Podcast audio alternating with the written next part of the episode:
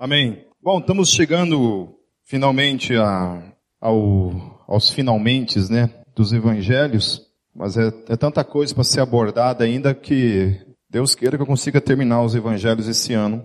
O título hoje é O Julgamento de Jesus, é a primeira parte do julgamento de Jesus. O julgamento dele passou por vários momentos, né? E hoje vou falar sobre alguns momentos desse julgamento. Então, assim, uma das coisas que por causa da época do Orkut. Na época do Orkut eu, eu recebi um telefonema de um membro da igreja, desesperado. Um cara desesperado, assim.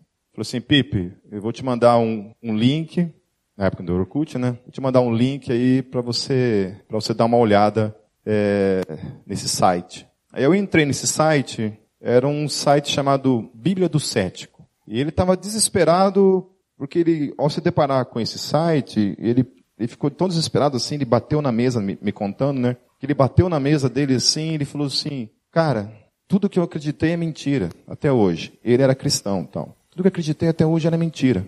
Tanto que ele ficou impactado por causa desse site chamado Bíblia do Cético. Me mandou o link e tal, e eu entrei nesse site para dar uma olhada.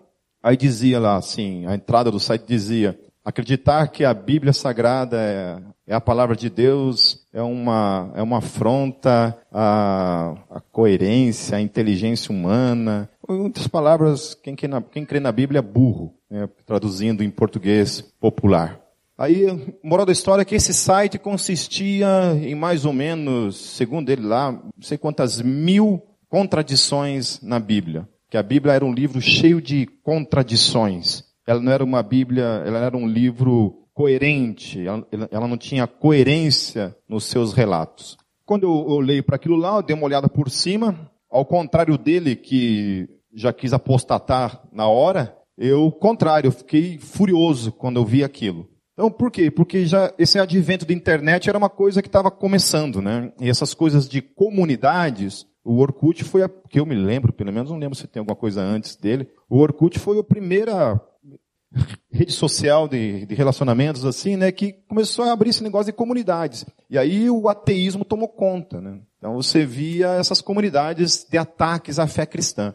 E o que aconteceu? Esse, esse, esse ataque pegou literalmente, meus queridos, toda uma geração de crentes absolutamente despreparados, absolutamente despreparados desprovidos de argumentos, não sabiam como lidar com aquilo ali. Não somente a Bíblia do Cético, mas basicamente a Bíblia do Cético foi a fonte de ataque para com a fé cristã. E, e conseguiu levar, eu não consigo calcular, o número de crentes que foram levados por aquele ataque, por acreditar naquele ataque, naquilo que estava sendo divulgado nesse site. E muita gente foi levado por causa desse, desse, dessa página, né? Ela está lá até hoje. E por que eu estou falando isso? Porque naquele dia que eu vi esse site, eu, eu fui pro, pro meu quarto orar, eu falei, Deus, a partir de hoje eu estou fazendo um compromisso contigo, que todos os dias eu vou refutar todas essas, essas contradições que, desde Gênesis até o livro de 2 Pedro, que é o que está lá, né? E eu comecei, todos os dias. Eu acordava cedo, tinha meu devocional, ia na Bíblia do Cético, copiava a contradição desde o livro de Gênesis, indo Êxodo, Levíticos, Números, livro por livro, até o livro de 2 Pedro. E em um ano eu refutei todo, toda a Bíblia do Cético. Todo esse site eu refutei. Tudo que ele argumentava como contradição, eu mostrei biblicamente que era mentira. E nada daquilo era verdadeiro e que não existe contradições na Bíblia Sagrada. E por que, que eu estou falando isso? Porque uma das coisas que foi bem interessante nessa questão de, de ter que estudar e responder a esses ataques é que eu descobri que os evangelhos, em especial, é uma coisa muito maravilhosa, essa questão de nós termos quatro evangelhos e cada um falar um, um lado da versão de como eles, eles enxergavam, como isso chegou até ele, a questão do relato. Então isso enriquecia muito o texto. Então, qual era o problema? Eles pegavam os textos e, a, e, falavam que os textos estavam se contradizendo. Na verdade, os textos não estavam se contradizendo. Os textos eles estavam falando um lado da história que, que o outro não tinha falado. Né? Então, por exemplo, um falava a história de dois, de dois cegos. O outro falava a história de um cego. Mas não significa que não tinha dois cegos. Mas um quis falar a história de apenas um cego e o outro quis falar a história de dois cegos. E assim por diante. Então uma coisa interessante que foi é isso. Aprender a, a enriquecer o texto olhando os demais relatos. Isso que a gente tem procurado fazer desde que começou a, a equilibrar esses quatro relatos, porque uma coisa enriquece a outra. Só para fechar esse assunto da Bíblia do cético, eu desafiei o, o cara da Bíblia do cético para um debate na época e ele não quis debater.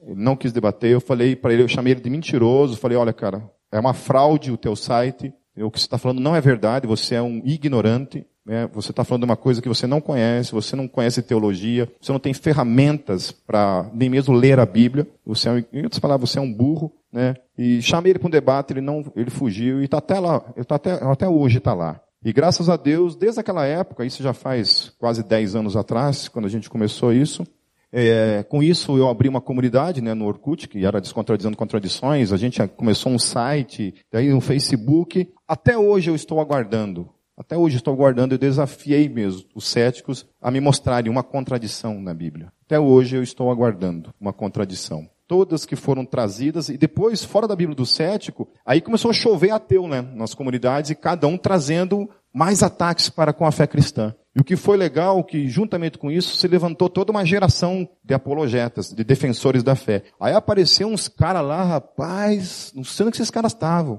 uns caras muito bons de apologética. Teve um cara, inclusive, estou fazendo esse parênteses aí, né, para um momento cultural para vocês. Eu comecei a debater, houve dois momentos na, na minha vida que foram os debates mais ferrenhos que eu tive. Foi um debate que eu tive com judaizantes, os caras eram, tipo, o nome deles era João, José e Carlos. Os caras mudaram o nome deles para Yosef, Abraham e Jacob, o nome dos caras. O nome deles não era esse, mas eles mudaram o nome porque eles eram judaizantes. E era daqueles caras que acreditavam que, por exemplo, você não podia chamar Jesus de Jesus. Estava errado. Você tem que chamar de Yoshua Amashida. Isso, Amashia? É, Yoto Mashida, é esse mesmo. Tinha que chamar Jesus de Yoto Mashida. E e os caras falavam isso, que tinha que chamar Jesus, não podia chamar Deus de Deus, porque Deus é um nome grego tal, né? E esse, esse debate foi, foi complicado, foi um debate ferrenho. E aí, só que somou mais uns três apologetas ali que a gente acabou vencendo o debate. Mas o debate mais ferrenho que eu tive na minha vida, meus queridos, não foi com ateu, não foi com feminista, mas o debate mais ferrenho que eu tive foi com o testemunho de Jeová. Cara, eu sempre bati no peito assim, a hora que cair um testemunho de Jeová na roda, eu vou passar a foice, né? Vou pular com os dois pés no peito, assim. Falar, nossa, torcia para vir um, um, testemunho de Jeová na minha porta, bater lá pra gente, né, para refutar o cara. Até um dia que caiu um cara dentro da comunidade, um, um testemunho de Jeová. Cara, o cara era bom. O cara era bom. Eu já tinha um seminário teológico, tudo, lia não sei quantos livros por mês, gastava horas e horas por dia lendo, lendo, lendo. Aquele cara me deu um baile. A minha sorte, meus queridos, é que veio um outro cara, crente, dava dez vezes, era dez vezes mais do que ele, em questão de conhecimento, e o cara que acabou ganhando o debate. O cara me salvou. Senão, hoje em dia, nós estaríamos hoje no Salão dos Testemunhos de Jeová. Golgotano, tocando rock, mas testemunho de Jeová porque o cara era bom. Mas graças a Deus apareceu um outro cara lá que era dez vezes melhor do que, do que ele e acabou mostrando que ele estava errado e refutou o cara. Mas vamos para a pregação, em nome de Jesus. Hoje vocês vão ler, abrir os quatro evangelhos, tá bom? Então, é, assim, abra a Bíblia lá em Mateus, sabe? E se vocês sabem onde fica Mateus, mas fica lá no Novo Testamento, no capítulo 26. Era quinta-feira à noite, quando tudo isso aqui já está acontecendo. Para quem não sabe, quando você lê, por exemplo, na cultura judaica naquele tempo, a forma como era contado o dia é diferente da forma como a gente conta. Por exemplo, em Israel, naquele tempo, segunda-feira começou hoje seis horas da tarde. Então, seis horas da tarde de hoje é segunda-feira e termina segunda-feira, amanhã, segunda-feira, às seis horas da tarde. Então, amanhã, segunda-feira, seis horas da tarde, começa a terça-feira. Na contagem judaica, era assim que se contava. Hoje em dia, provavelmente devido a, a né, as mudanças aí culturais, talvez não seja assim, eu não moro em Israel, não sei como é que isso funciona hoje em dia. Mas, por exemplo, quem é adventista do sétimo dia, depois das seis horas da tarde na sexta-feira não trabalha, porque guarda o sábado. Então deu seis horas da tarde, na sexta-feira não trabalha mais. Já tinham percebido isso? Alguém aí? Né? Então é por causa disso, porque a contagem em Israel se dá dessa forma. O sábado começa às seis horas da tarde, sexta-feira, e termina às seis horas da tarde de sábado. Ok? Certo? Então aqui está falando disso. Ele já era uma sexta-feira, né? Já era de noite, uma quinta-feira de noite, e já tinha começado então a sexta-feira. E Jesus ele precisava ser julgado na sexta-feira ele tinha que ser julgado entre esse horário de sexta-feira até o sábado, seis horas, até sábado, seis horas da tarde. Ele não podia ser julgado depois das seis horas da tarde, porque começava o sábado e o judeu não podia fazer nenhum tipo de esforço, ainda mais participar de um tipo de julgamento. Então, Mateus capítulo 26, dando continuidade, diz assim a partir do versículo 47. Quem tem a NVI pode acompanhar na linguagem que eu, que eu estou utilizando. Enquanto ele ainda falava, chegou Judas, um dos doze. Com ele estava uma grande multidão armada de espadas e varas, enviada pelos chefes dos sacerdotes e líderes religiosos do povo. O traidor havia combinado um sinal com eles, dizendo-lhes, aquele a quem eu saudar com um beijo é ele, prendam-no. Dirigindo-se imediatamente a Jesus, Judas disse, salve mestre, e o beijou. Jesus perguntou, amigo, que é que o traz? Então os homens se aproximaram, agarraram Jesus e o prenderam. Agora vamos para João, capítulo 18, a partir do versículo 4, mostrando uns detalhes que João conta que nos outros evangelhos não está especificado. João capítulo 18, versos 4 em diante, diz assim: Jesus, sabendo tudo o que lhe ia acontecer, saiu e lhes perguntou: A quem vocês estão procurando? A Jesus de Nazaré, respondeu eles. Sou eu, disse Jesus. E Judas, o traidor, estava com eles. Quando Jesus disse, olha que interessante o que João relata. Quando Jesus disse, sou eu, eles recuaram e caíram por terra. Então, alguns, alguns teólogos defendem essa questão que quando Jesus usa essa expressão, sou eu, ou eu sou, ele está afirmando a questão da sua divindade. Então, quando ele utiliza esse termo ali, quando pergunta, é você que nós estamos procurando? Ele fala assim, sou eu. Quando ele diz eu sou, ele está dizendo a mesma coisa que Deus falou lá no deserto para Moisés. É, qual que é o teu nome? Deus fala assim, ó, vai lá e fala para o povo que eu sou. Quando ele diz eu sou, ele está falando o nome dele. Diga que eu sou. E aí nessa questão também Jesus está utilizando. Então quando Jesus utiliza esse termo eu sou, a, a unção e o poder ao Jesus fazer tamanha afirmação, os caras todos acabam caindo ali. É, isso também é uma, é, uma,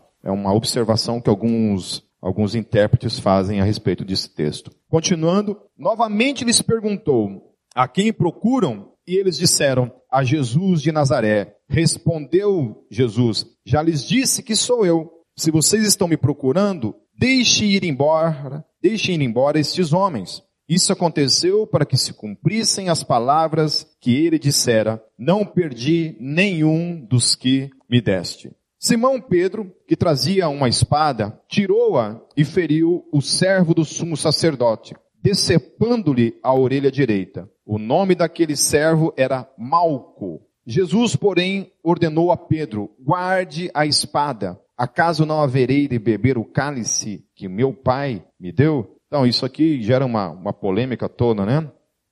Que a questão é o que, que esses apóstolos estavam fazendo com as espadas. Então, o que acontece? Os apóstolos, tanto eles quanto Jesus, eles viajavam a pé pelas cidades, de vilarejo a vilarejo, e era comum entre esses vilarejos, essas cidades, haver assaltantes, né? Nesse caminho. Então, por isso eles andavam armados, ok? Não estou fazendo aqui uma apologia ao armamentismo, certo? Mas estou dizendo apenas, e aí cada um tome para si o que quiser, amém? Estou dizendo apenas que a arma naquele tempo era uma espada, certo? Ou estilingue, né? Também. Podia usar estilingue. Mas era espada, então era, era a arma que eles tinham para se defender durante esses trajetos. Paulo ele fala isso, que quando ele viajava, ele vivia os perigos de assaltos. Ele fala isso. Sobre perigos de assalto o tempo todo. Que era isso que acontecia mesmo. Eles eram assaltados. Então os apóstolos estavam ali e Pedro estava usando uma espada. Naquele momento, quando esse, esses caras tentam prender ele, ele saca essa espada e corta a orelha de um dos servos do sumo sacerdote, ao quem, a quem era chamado Malco. Voltando lá para Mateus, no capítulo 26, no versículo 53, tem uma coisa interessante a partir do versículo 53. Você acha que eu não posso pedir a meu pai e ele não colocaria imediatamente à minha disposição mais de doze legiões de anjos? Como então se cumpririam as escrituras que dizem que as coisas deveriam acontecer desta forma? Ou seja, Pedro, ao tentar fazer aquilo ali, ele estava tentando impedir que a palavra se cumprisse. Por isso Jesus o adverte, fala assim, olha, não faça isso. Porque se você fizer isso, e eu não for preso agora, a palavra não vai se cumprir.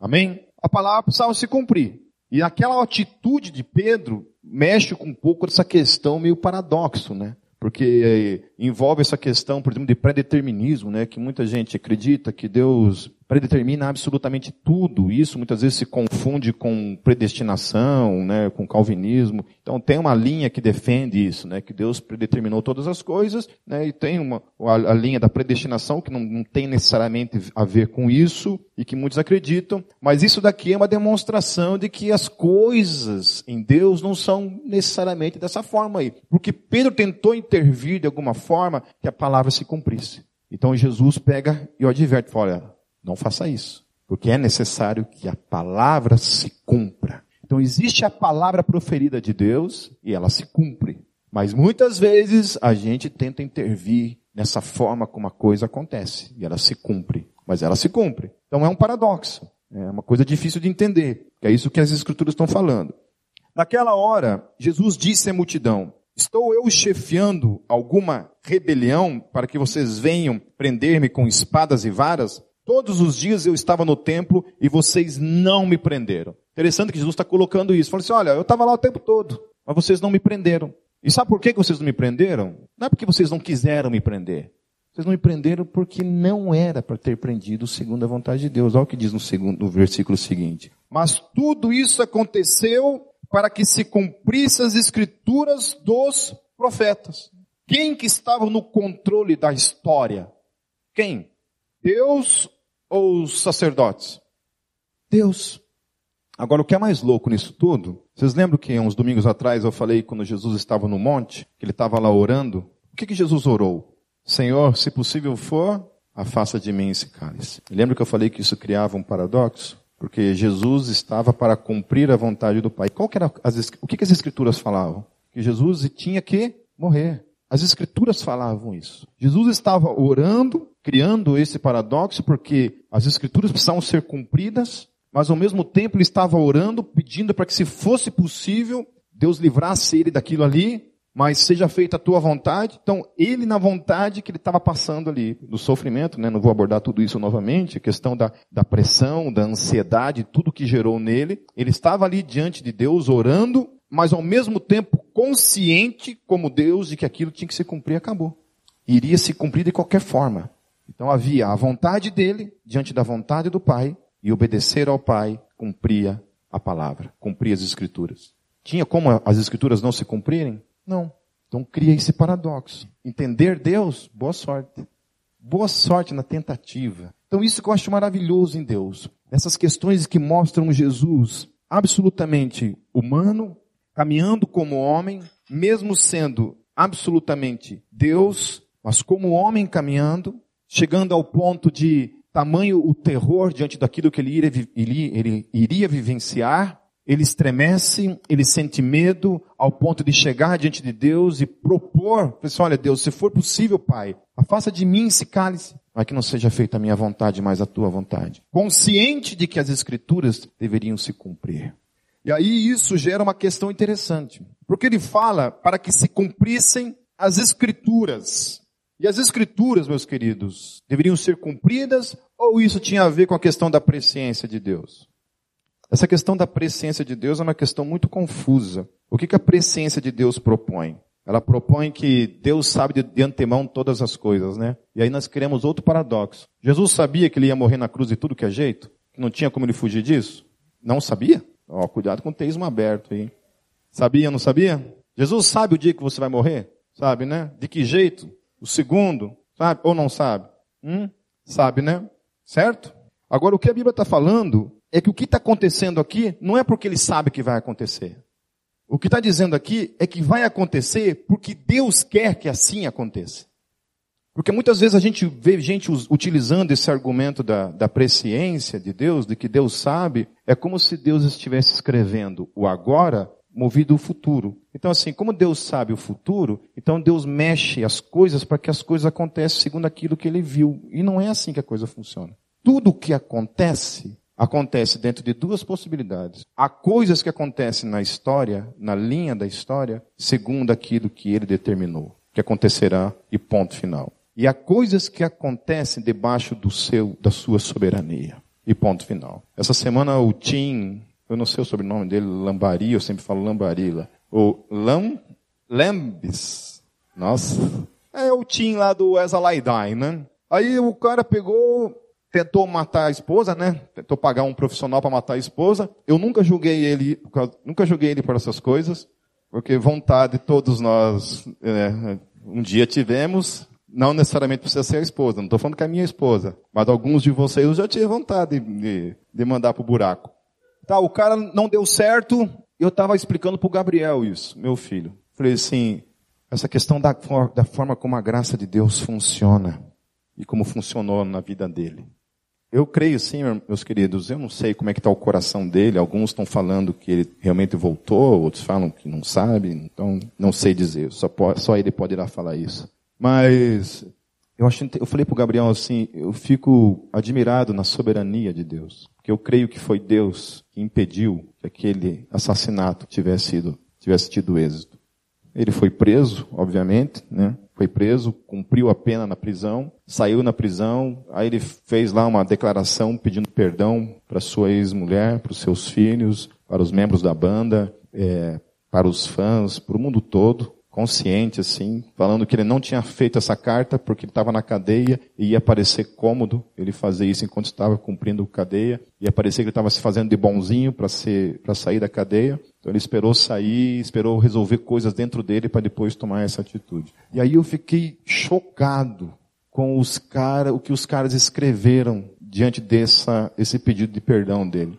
Paz, os caras falavam assim, cara, se eu fosse você, eu sumia, nunca mais dava as caras. Eu, acho que teve gente que falou assim, cara, eu quero que você queime no fogo do inferno. Gente falando assim, cara, você é muito cara de pau, cara. E se você tivesse conseguido matar ela? E aí, uma das coisas que o Gabriel colocou em, foi isso, né? Falei, pai, mas e se ele tivesse matado a, a mulher, né? Se tivesse conseguido? E daí eu falei para ele assim, então, filho, é aí que eu vejo a graça de Deus. Eu vejo a graça quando Deus impediu isso de acontecer.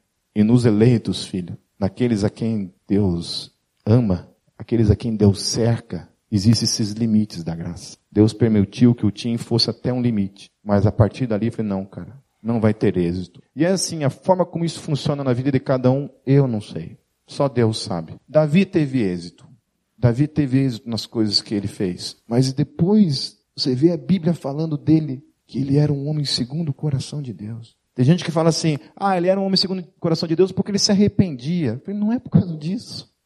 Ele era um homem segundo o coração de Deus porque ele encontrou graça para ser. Porque senão eu tenho que acreditar que havia alguma coisa de boa nele por si mesmo e não um fruto da graça acontecendo simplesmente. Então o que Jesus está falando é que aqueles caras não tinham nenhum momento o controle da situação.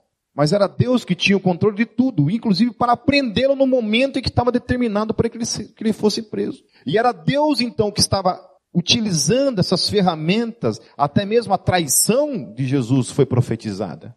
E se foi profetizada, Jesus fala assim, que nenhum deles se perdeu a, não ser aquele que estava destinado à perdição. Então até Judas, para trair Jesus, estava destinado a isso. Era a mão de Deus levando ele a fazer essa traição, para que se cumprisse as escrituras. Isso é assustador? É, é. Mas entendam, tudo isso que Deus está fazendo, o mover de Deus na história, é em meu e em teu favor. Entender, compreender isso, Na sua totalidade, eu não sei. Eu só sei o que está aqui. Mas tudo isso aconteceu para que se cumprisse as escrituras dos profetas. É o que Jesus está dando para eles como resposta. Eu estava ali o tempo todo, no templo, mas vocês não me prenderam. Mas não foi porque vocês não, não, não quiseram me prender. Não me estão me prendendo agora para que se cumprisse as escrituras. Agora é o tempo das coisas acontecerem. E em nossas vidas também é assim. Há tempo das coisas acontecerem nas nossas vidas. Amém? Amém? Creia nisso, em nome de Jesus. Eu estou confundindo vocês? João capítulo 18, voltando lá no capítulo 18 de João, a partir do versículo 12. Assim, o destacamento de soldados com o seu comandante, os guardas dos judeus, prenderam Jesus, amarraram-no e o levaram primeiro a Anás, que era sogro de Caifás, o sumo sacerdote naquele ano. Caifás era quem tinha dito aos judeus que seria bom que um homem morresse pelo povo. A partir do versículo 19. Enquanto isso, o sumo sacerdote interrogou Jesus acerca dos seus discípulos e dos seus ensinamentos. Então a primeira parte foi essa, do julgamento foi esse. Jesus é levado para esse sumo sacerdote que era sogro de Caifás, o nome desse cara era Anás, ok? Anás ele foi sumo sacerdote em Israel do ano 6 até o ano 15, depois, é, ano Domini, né? Ano 6 até o ano 15. Então, ele naquela época em que Jesus foi preso, ele era um, um, sumo sacerdote em disponibilidade, digamos assim. Ele não estava efetivo, é, operante como sumo sacerdote, mas ele era um sumo sacerdote de reserva. Estava ali, não estava exercendo mais o sumo sacerdócio na sua plenitude. Havia Caifás que estava ocupando esse cargo, ok? Anás, no hebraico, significa mostrando favor, benévolo, gracioso. A partir do versículo 20, respondeu-lhe Jesus, eu falei abertamente ao mundo, sempre ensinei nas sinagogas e no templo, onde todos os judeus se reúnem. Nada disse em segredo. Por que me interrogas? Pergunta aos que me ouviram. Certamente eles sabem o que eu disse. Quando Jesus disse isso, um dos guardas que estava perto bateu-lhe no rosto. Isso é jeito de responder ao sumo sacerdote? Perguntou ele. Respondeu Jesus, se eu disse algo de mal, denuncie o mal. Mas se falei a verdade, por que me bateu? Então Anás enviou Jesus de mãos amarradas a Caifás, o sumo sacerdote. Então acontece a primeira parte do julgamento, em que Jesus é levado para Anás, Anás interroga ele, coloca algumas coisas, faz perguntas para ele, ele responde, fala assim, olha, você quer saber o que eu ensinava? Pergunta para as pessoas que andavam comigo, pergunta para o povo, o povo sabe o que eu respondia. Jesus leva um, um tapa por causa disso, né? E como se tivesse respondido alguma coisa de uma forma é, mal educada. Ele então é levado para Caifás para a segunda parte do julgamento. Caifás então que era sumo sacerdote, que estava ocupando o cargo de sumo sacerdote, ele foi sumo sacerdote entre o ano 18 até o ano 37 depois de Cristo. Caifás, inclusive, quando a igreja começa a evangelizar o mundo, Caifás foi um do, foi um, do, um o sumo sacerdote que se colocou, que perseguiu a igreja, que prendeu os apóstolos. primeira prisão de Pedro, Caifás era sumo sacerdote, estava ali no julgamento, juntamente com Anás também. Volta em Mateus capítulo 26, a partir do versículo 57, os que prenderam Jesus o levaram a Caifás, o sumo sacerdote, em cuja casa se haviam reunidos os mestres da lei e os líderes religiosos. Mas Pedro o seguiu de longe até o pátio do sumo sacerdote. Entrou e sentou-se com os guardas para ver o que aconteceria. Os chefes dos sacerdotes e todo o sinédrio estavam procurando um depoimento falso contra Jesus para que pudessem condená-lo à morte. Então essa parte de procurando um depoimento falso é uma coisa que nos assusta, né? É assustador isso. Tamanha a, a depravação, a corrupção que havia tomado conta do judaísmo nesse momento. Não era julgar Jesus por uma coisa que ele havia feito real, de crime verdadeiro, mas simplesmente estavam procurando uma mentira. Precisamos condená-lo e precisamos achar alguma coisa falsa para condená-lo. É isso que importa. Ele é um inimigo que precisa ser destruído, precisa ser morto de todas as formas. Do versículo 60, mas nada encontraram, o texto fala. Nada encontraram, embora se apresentassem muitas falsas testemunhas. Nada havia encontrado. Então os caras não conseguiam nem inventar uma coisa. Porque o povo era testemunha acerca de Jesus.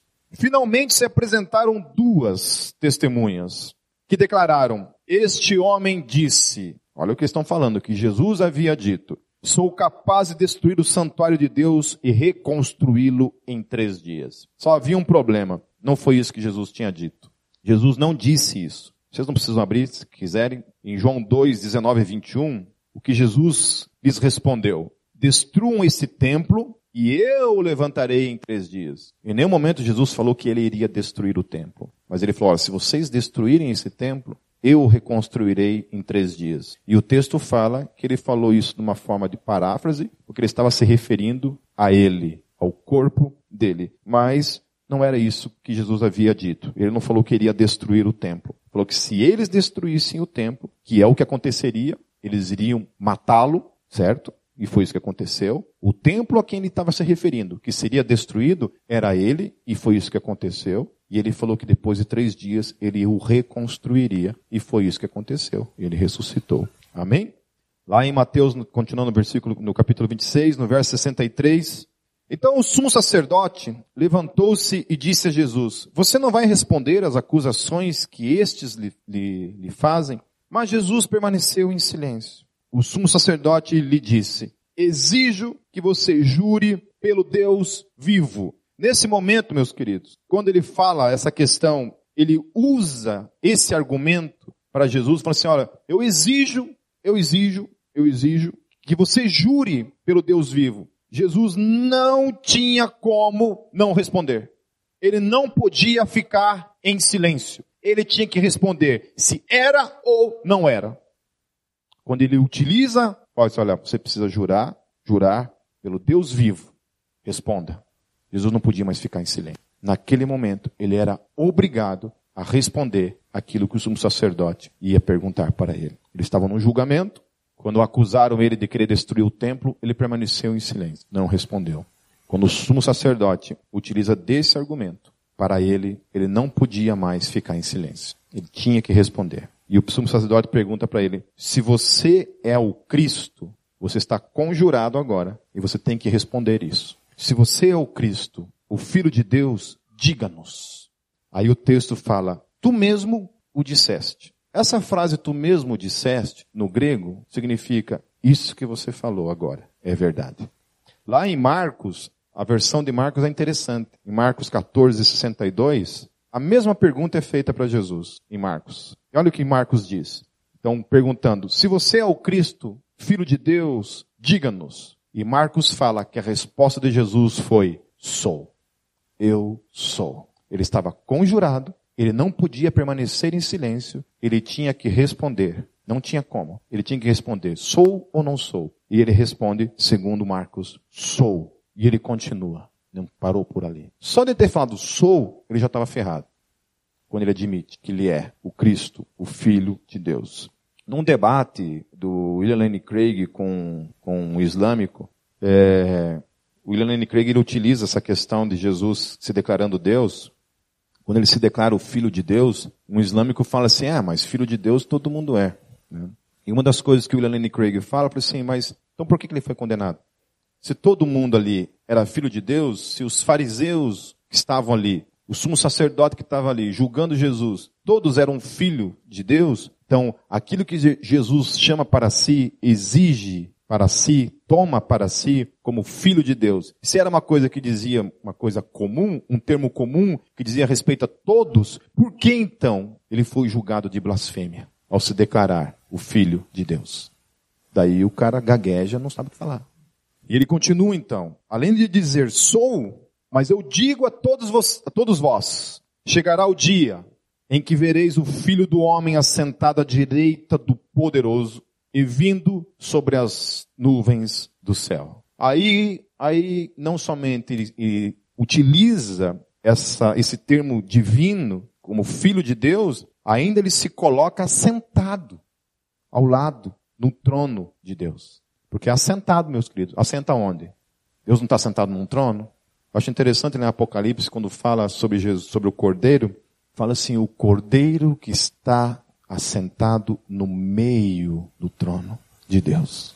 No meio do trono de Deus. Ele está falando isso. Olha, eu sou o Filho de Deus. Isso que você falou é verdade, eu sou. E além disso, vocês verão, todos vocês verão, o Filho do Homem, que sou eu, assentado à direita do Deus Todo-Poderoso, vindo sobre as nuvens. E aí ele fecha, em definitivo, a sentença dele aos olhos daqueles homens. Blasfêmia. Ele é condenado, então, por blasfêmia. Lá no versículo 65, acontece, foi quando o sumo sacerdote rasgou as próprias vestes e disse, blasfemou. Por que precisamos de mais testemunhas? Vocês acabaram de ouvir a blasfêmia. Esse ato de rasgar as próprias vestes era um ato diante de uma blasfêmia. Eles faziam isso. Quando acontecia uma blasfêmia, eles rasgavam as próprias vestes. Que acham? Eles perguntam no versículo 62, 66. E eles respondem: é réu de morte. Responderam eles. Então alguns lhes lhe cuspiram no rosto e lhe deram murros. Outros lhe davam tapas e diziam, profetize-nos, Cristo. Quem foi que lhe bateu?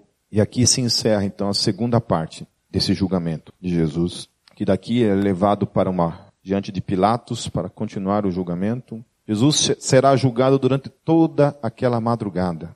Na Bíblia não fala de um relato de que Jesus dorme em algum momento, ou que eles dormem em algum momento. Eles ficam desde a hora da prisão de Jesus, de noite, na noite de, de quinta-feira, à noite, durante toda aquela madrugada, Jesus é julgado, para que o seu julgamento fosse o mais rápido possível antes que o sábado chegasse. Mas por trás de tudo isso havia a mão soberana de Deus, porque Jesus precisava ser crucificado na sexta-feira de Páscoa.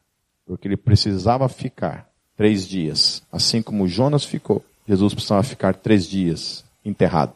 Ele ficou na sexta-feira, dentro de uma tumba, no sábado, e no domingo de manhã, ele ressuscitou.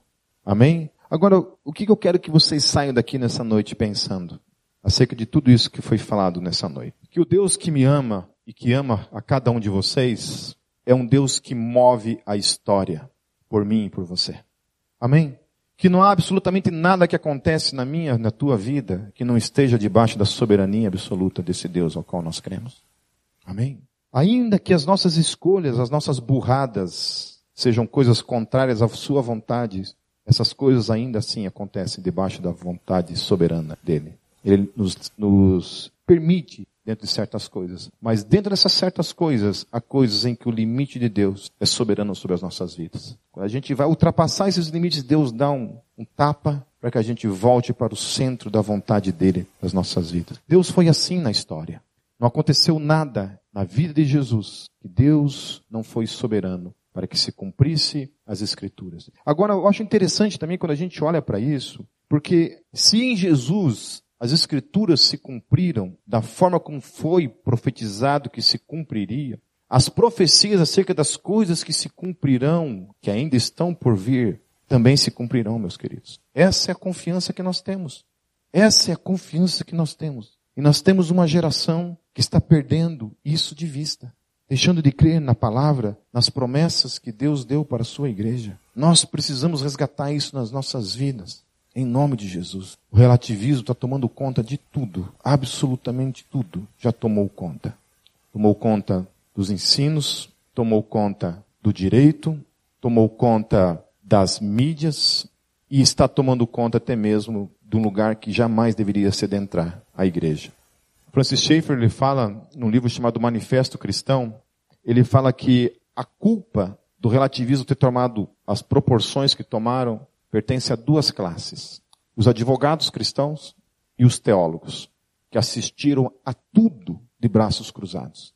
Os advogados, porque as leis foram simplesmente sendo aprovadas debaixo dos olhos deles e eles não fizeram absolutamente nada. E os teólogos, porque viram isso adentrar dentro da igreja e não fizeram nada. Foram simplesmente assistindo a tudo isso. Por isso que quando as pessoas falam assim, ah, o Pipe é polêmico, aqui se lasque os termos que se utilizam. Mas a gente foi chamado para brigar, meu querido. Brigar. Porque ou a gente se levanta como uma geração que crê na Bíblia, com a verdade, com a palavra de Deus, ou não terá a próxima geração. Ou não terá a próxima geração. Eu estava dando aula lá, lá, como eu falei para vocês, lá na, em Maringá, lá em Maringá, e eu comecei a falar assim sobre sobre Deus, sobre a religião, uma menina que estava ali, crente, participando daquilo ali, levantou a mão e falou assim: Mas a religião eh, foi o homem que inventou. Eu falei: Quem falou isso pra você? Meu professor de história. Meu professor de história falou isso. Daí eu perguntei se mais alguém acredita nisso. Nesse ano ninguém levantou a mão, mas no ano passado, eu dei aula também lá na mesma conferência, e umas três pessoas defenderam aborto na minha frente, falaram que a Bíblia não é a palavra de Deus, e gente que está numa conferência missionária. Aí tinha um momento lá, que era um momento de aconselhamento, em que a gente ficava assim, várias pessoas que eram direcionadas para fazer esse tipo de aconselhamento, depois vieram contar as histórias que ouviam. Gente, nós temos uma geração perdida. Essa geração de crentes aí de 15 a 25 anos está perdida não lê a Bíblia, não sabe nada da Bíblia, mas sabe tudo que o seu professor na faculdade está falando. Tudo. Amém, queridos? Tem uma coisa que eu, eu nunca tive medo assim na minha vida, foi de coisas complicadas na Bíblia, assim, sabe? Eu os caras chegavam, traziam coisas complicadas de perguntas lá, os ateus traziam com relação à Bíblia, e tinha coisas que eu não sabia o que responder mesmo. Eu ia atrás das respostas fuçava, fuçava, fuçava até achar uma resposta. Claro que haviam coisas que estão além, né, que não nos pertence, pertence a Deus, não tem, a Bíblia não fala, então não tem como a gente inventar o que a Bíblia não está falando. Mas não tinha como não dar uma resposta. Eu não me, não tenho essa de perder. Vou dar uma resposta. Vou dar uma resposta. Então nós temos uma geração despreparada para esse mundo que está aí. Amém? Então assim, desafio vocês como igreja, meus queridos. Leiam a Bíblia. Leiam, estudem a palavra, e não somente isso, sabe? Quando tiver dúvida, perguntem. Não deixem-se serem consumidos pela dúvida. Meu primeiro semestre de seminário eu fiquei quase louco. Porque eu, eu, tava, eu era só um cara assim que ia no culto, domingo à noite. Eu lia muito pouco a Bíblia e teologia, então não lia muitos livros de teologia, livro, alguma, lia alguma coisa ou outra. E aí, o primeiro semestre no seminário, comecei a mexer com teologia e nem era teologia muito pesada, mas umas coisas meio de leves assim, já me trouxe um monte de questionamento com relação às coisas que eu acreditava e, entrei numa crise existencial, não sabia nem mais se Deus existia, o que, que era a Bíblia, fiquei enlouquecido no seminário, primeiro semestre. E aquilo começou a mexer, me obrigar a questionar, a pensar. Os professores também no seminário não eram fáceis, eles chegavam para mim assim, falavam assim, para os alunos, né? Falavam, ó, esqueçam tudo que vocês sabem. Como assim? Esquece que Jesus é Deus? Esquecem tudo. Vocês vão verificar por vocês mesmos se tudo isso que vocês aprenderam é de fato aquilo que a Bíblia está falando. E a gente era obrigado a estudar todo. Tinha aula de manhã, chegava 5 horas da tarde, a gente era colocado, os seminaristas, assim, na frente de uma mesa, assim, não podia conversar, não podia falar com, com o outro, só de cara num livro ou na Bíblia Sagrada e ali, ó duas horas estudando. Daí ia tomar um banho, jantava, voltava, duas horas de novo estudando, lendo. Mês passado a gente estava em Santa Catarina, a gente foi conhecer o seminário luterano lá de São Bento do Sul. E aí eu estava lá passeando, passeando, né, cara? E eu fui, já fui na biblioteca, corri na biblioteca, né? Ver a biblioteca e tal. Aí tinha uma parede inteira, assim, só de livros do Lutero, assim, ó, tudo em alemão, assim. Eu falei assim, nossa, mas os caras leem alemão aqui, né, cara? Leem, aqueles dois ali estão lendo em alemão lá. E tinha dois seminaristas assim, sentados assim, com o livro do Lutero em alemão e os caras estudando ali. Uma inveja percorreu todo o meu ser, assim. Eu falo, olha isso, cara, olha isso. Gente que tem fome de Deus, que quer conhecer a Deus. A gente só conhece a Deus, meus queridos, de três maneiras. E uma se completa. As três se completam. Você conhece a Deus lendo, estudando, pesquisando, comendo da palavra, da leitura. Leia, leia, leia em nome de Jesus. Segundo passo, ore. Oração. Precisa orar. Precisa orar, orar, orar, orar. Para conhecer a Deus. Por meio dessa relação íntima, por meio da oração. E a terceira coisa, obedeça. Faça o que Deus mandou você fazer em nome de Jesus. Quando você obedece a Deus, faz aquilo que, você, que Deus mandou você fazer, você vê Deus operando. Você vê Deus operando. Quando você vai evangelizar as pessoas na rua, não tem coisa mais maravilhosa do que você pregar o evangelho, a pessoa receber Cristo no coração dela, confessar Jesus no coração dela e você poder orar por uma pessoa. Primeira vez que eu orei por uma pessoa num bar, pregando o evangelho, eu voltei para casa e parecia um canguru pulando. De alegria. De alegria. Amém. Conhecer esse Deus por meio da obediência, conhecer Deus por meio de uma vida de oração plena e conhecer a Deus por meio da leitura. Vocês perceberam que a gente está falando de coisa básica? Uma coisa que o meu pastor e discipulador, pastor Edson Barbosa, fala sempre nos discipulados, ele chegava lá e começava a ler as coisas mais básicas para mim e para os outros pastores que estavam ali naquela mesa. E ele falava assim: sabe qual é o problema de, de, de, mesmo de nós, pastores? Que a gente erra nas mesmas coisas, básicas. Toda igreja peca. Uma vida de oração, uma vida de leitura e uma vida de exercício da fé na vida diária. Geralmente, ou a gente ora muito, mas não lê nada e não faz nada. Ou geralmente a gente está o tempo todo evangelizando, mas não lê nada e não ora quase nada. Ou geralmente a gente lê um monte, mas não ora nada e não faz nada a não ser ler. Aí você o apóstolo Paulo, um homem rabi, um rabino, profundo conhecedor das, das escrituras, que o tempo todo dizia orai sem cessar. E aí a parte da praticidade da sua vida não precisamos nem falar, né? Um homem que onde pisava os pés, onde Paulo pisava os pés, nascia uma igreja. Se a pessoa se fosse assim com a gente, meus queridos, se nós fôssemos essa geração, essa geração que ora, que lê e que tem poder por meio dessa vida de intimidade com Deus, aonde pisas, aonde pisa, nasce uma igreja. E você olha para a história dele, não significa que não tinham tragédias. Olha, pense no homem que se lascou na vida. Foi o apóstolo Paulo. Parece que, sabe aquele ditado, quanto mais se ora, mais a assombração aparece? É, foi inspirado na história de Paulo isso. Amém? Leia, leia. Vamos fechar nossos olhos.